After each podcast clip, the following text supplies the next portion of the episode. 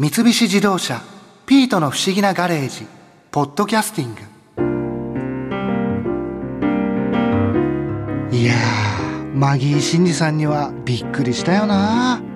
あんなにボーリングがうまいなんて。こんなこと言ったら悪いけどマギー真司さんってとぼけたマジックの人ってイメージがあったけどあんな特技があったなんてな。マギーさんあの大人になってくると例えばゴルフとか、はい。まあいろいろ楽しい遊びっていっぱいありそうじゃないですか、その中でなぜボーリングをっていうのは？最初僕きっかけはスターボーリングとか昔あったんですけどテレビ番組。はい、そういうのを作家さんが本当にボーリングやる人でもうみんなにちゃんとボーリングを覚えてもらってそのカーブを使ったボーリング大会をもうまっすぐ投げる普通のボーリングじゃなくてこう絵面的にもやっぱりカーブかかってたりするとかっこいいからそれをみんなに教えてそういう大会をやりたいっていうのがあって番組でマイボールを作ってくれたんですよ。カーブが投げれるボール。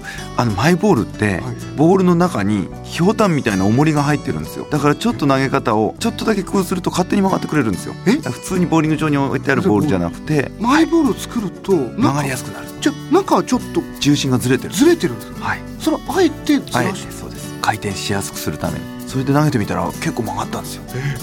でなんかプロみたいな感じで曲がるからえ曲がるんだって思ったらそれが楽しくて。そんなに簡単に曲がるものなんですねこれ。曲がりましたはい。ちなみにそれってあのいつ頃のことですか？何年前ぐらいなんですか？10年ぐらい前ですかね。9年とか。僕今ちょっと腰痛めちゃってなかなかボーリング回数減ったんですけど一番ハマった時期はマイボールを北海道仙台広島名古屋。各都道府県に置いてましたからね。ロッカー借りてマイボール買って。マギーさんの、はい。それも行った時にももう夜ボーリング。できるように、はい。もうね投げたくてしょうがない。その一番最初の時期って。それもやっぱり曲がるのが気持ちいいんですか？気持あの後輩とかにも僕マイボールみんなに買ってあげたりしてて その頃。で後輩3人連れてくと4人でまず2つのレーンでやるんですボーリングを。はい。でそれ以外にもう1レーン借りて僕待ってるのが嫌なんですよ。誰か投げてる間。でその間も僕隣で投げてるかみんなで楽しむみたいなもうそ感じじゃない？違うんですよね。だから僕と言っても何にも面白くないです。やだな。僕一人で2レーン借りて永遠と投げ続けてましたからその頃。マギーさんその一人では行かれることもあるんですよね、僕ねそれが一人では行かないっていうのもあって。ちょっと待って。なんかやっぱりボーリング場っていろんな人いるじゃないですか、あれはい。はいマギー一人でボーリングやってたよみたいに思われるのが嫌だだちょっと僕変わってるのが指にテープ巻いたりも一生懸命さは見せたくないんですよ。何気なく投げたらすげえうまいなこの人っていうボーラーを目指して。てだもうマナーとしては絶対に良くないんですけど携帯で電話しながらこうやってパーって投げたらストライクみたいな。でもそれなんかちょっとえーかっこつけてる感がすごくないです。だからそのボーリングにもトリックショットっていうのがあってボールを2個投げたりとか昔ねボーリング場でよくテレビで流れてたりしたんですけど外国人の方が2個ボール持って離れたピンを倒したりとかそういうの一回番組でやらせてもらったらそれがまた楽しくなって。それはでも普通のボーリング場では？はいあの怒られます。えやっちゃダメなやつです。また普通のボーリングとはちょっと違ちょっうと違いますねやっぱり見せる椅子の間を通したりとかああいうのは結構やってますね番組でも。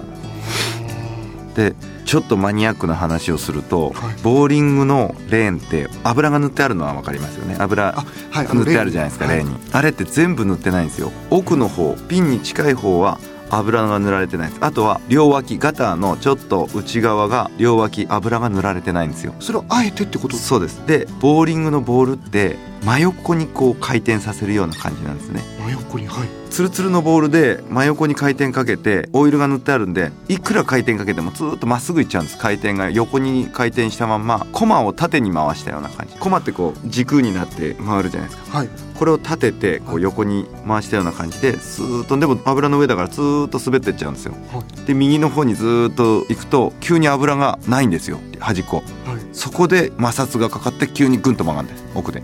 だからボーリングのボールってずーっとまっすぐ行って最後にグンと曲がったりするじゃないですか。曲がります曲がります、あれは油がその部分だけないからなんですよ。ああいう回転をかけてるわけじゃない、回転で行ってるわけで回転でもしこういう普通の道路とかで投げたら真横に行っちゃいます。向こうまで届かないです。同じ回転つけたら。あそうなんですか、はい。であれは油が塗ってあるからずーっと向こうまで行ってで奥の油がなくなったところでグンと入ってくるからその角度を調整していくわけですよ。でプロは油がすいませんマニアックな話になって 油が伸びてくるっていう、まあ、油がボールにくっついたままその油のないとこに行くんですけど、はい、ボールに油がくっついてボールが油を持ってっちゃうんですよ。本来あってはいけないところに。あなるほど。そうするとそこに油がついちゃって本来クンと曲がんなきゃいけないところでつるっと落ちちゃうんですよ。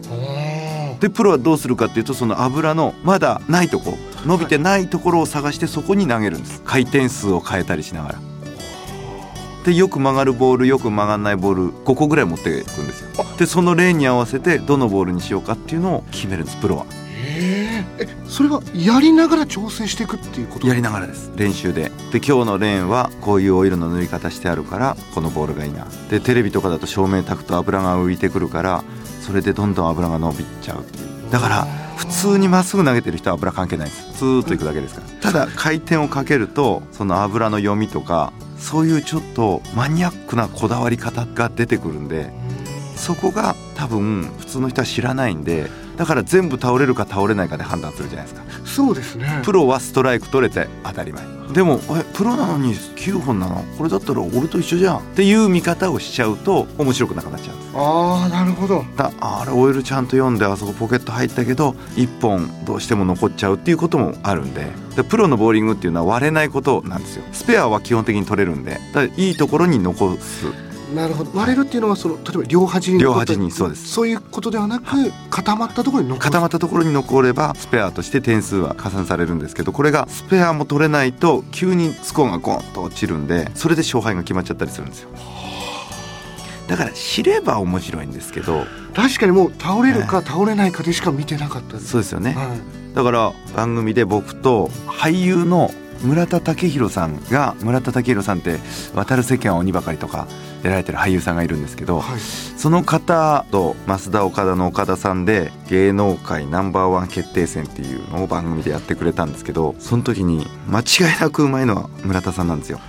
その次が僕まあその3人でいうと岡田さんはそんな安定感がない感じだったんですけどでも一等勝負だと誰が取るか分かんないんですよ。それで岡田さんが取ってで2人はガチでやってる。岡田さんはなんとなくやってるだけで 僕と村田さんガチだから本当に落ち込んで2人で番組終わった後 おい一番じゃない俺はダメだったみたいなそれきっかけで村田さんとの距離がぐっと縮まってちょっとボーリングちゃんとやりましょうよみたいな感じになってからボーリングすごいハマった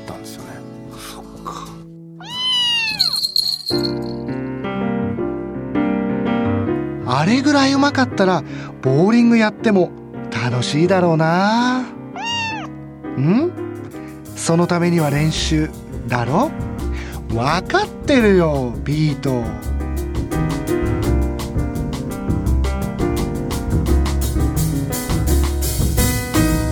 三菱自動車ピートの不思議なガレージポッドキャスティング。このお話はドライブアットアース三菱自動車がお送りしました。